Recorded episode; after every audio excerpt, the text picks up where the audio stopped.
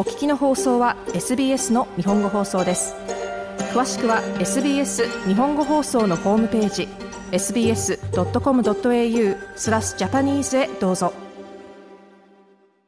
オーストラリアの学校で生徒の各地からライティング力が落ちていることが独立教育研究機関オーストラリアン・エデュケーション・リサーチ・オーガニゼーションの調べで分かりました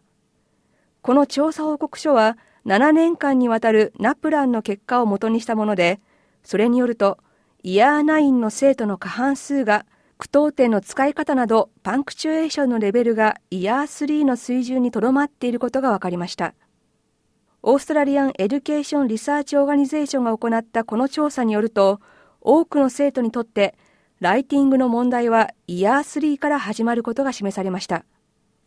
メルボルンの小学校の教師ネサニアル・スエイン氏は、今回の調査結果には明らかなパターンがあると指摘します。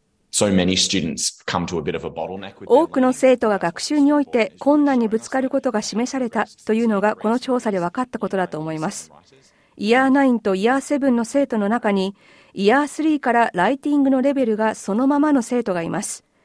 私たちはなぜこのようなことが起こるのか、この原因を理解し、どのような教え方をこれまでに行うことができたのか、そしてどのような教え方を今できるのかを理解する必要があります。スウェン氏でした。成績の優秀な生徒も例外ではありません。一部のライティングの分野において、成績の水準が半分に落ち込んでいます。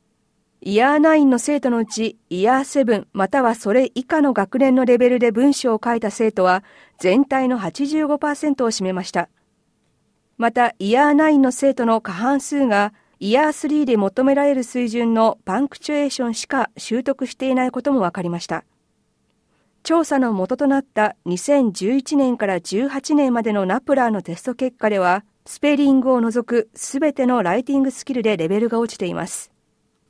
調査を行ったオーストラリアン・エデュケーション・リサーチ・オーガニゼーションのジェニー・ドノバン CEO は、教師は教員としての養成期間中に、生徒にどのようにしてライティングを教えるのかを学ぶことができるようにするべきだと語ります。教師たちは彼らの教える科目が何であっても、教師として生徒にライティングを指導できる能力を求められているということは非常に明確にする必要があります。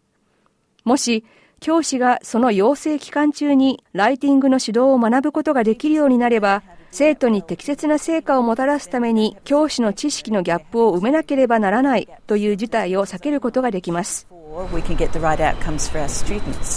ノバン CEO でした。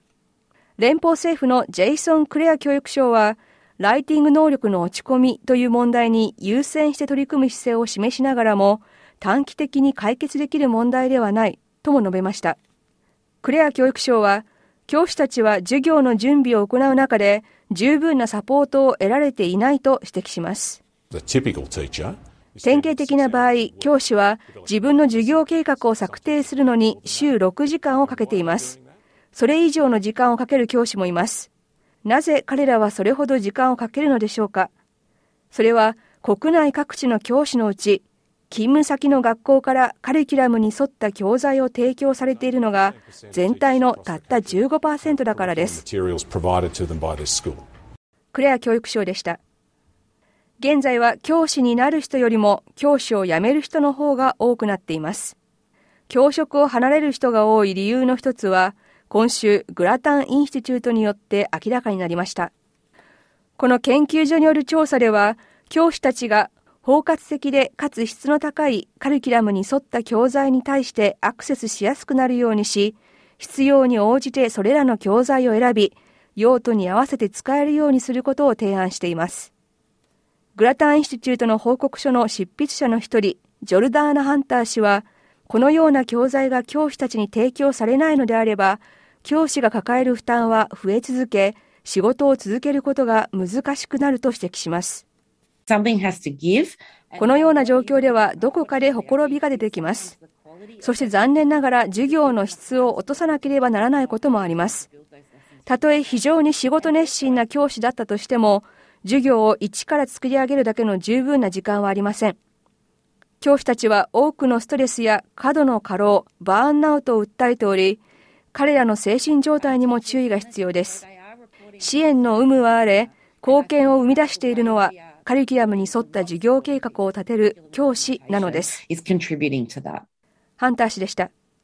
小学校教師のスエイン氏は、教師たちは授業の準備をする際に、手間を省くために内容が間に合わせのものになってしまうことがあり、結果的に子どもたちの利益が最優先できていないと語ります。一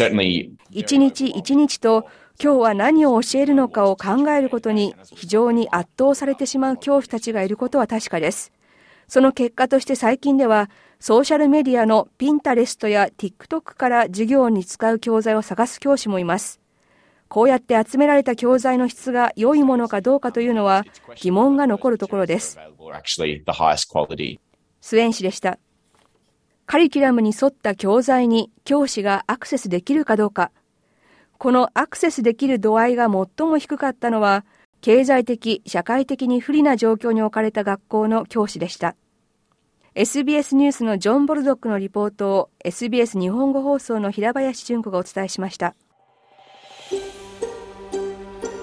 もっとストーリーをお聞きになりたい方は iTunes や Google ポッドキャスト、Spotify などでお楽しみいただけます。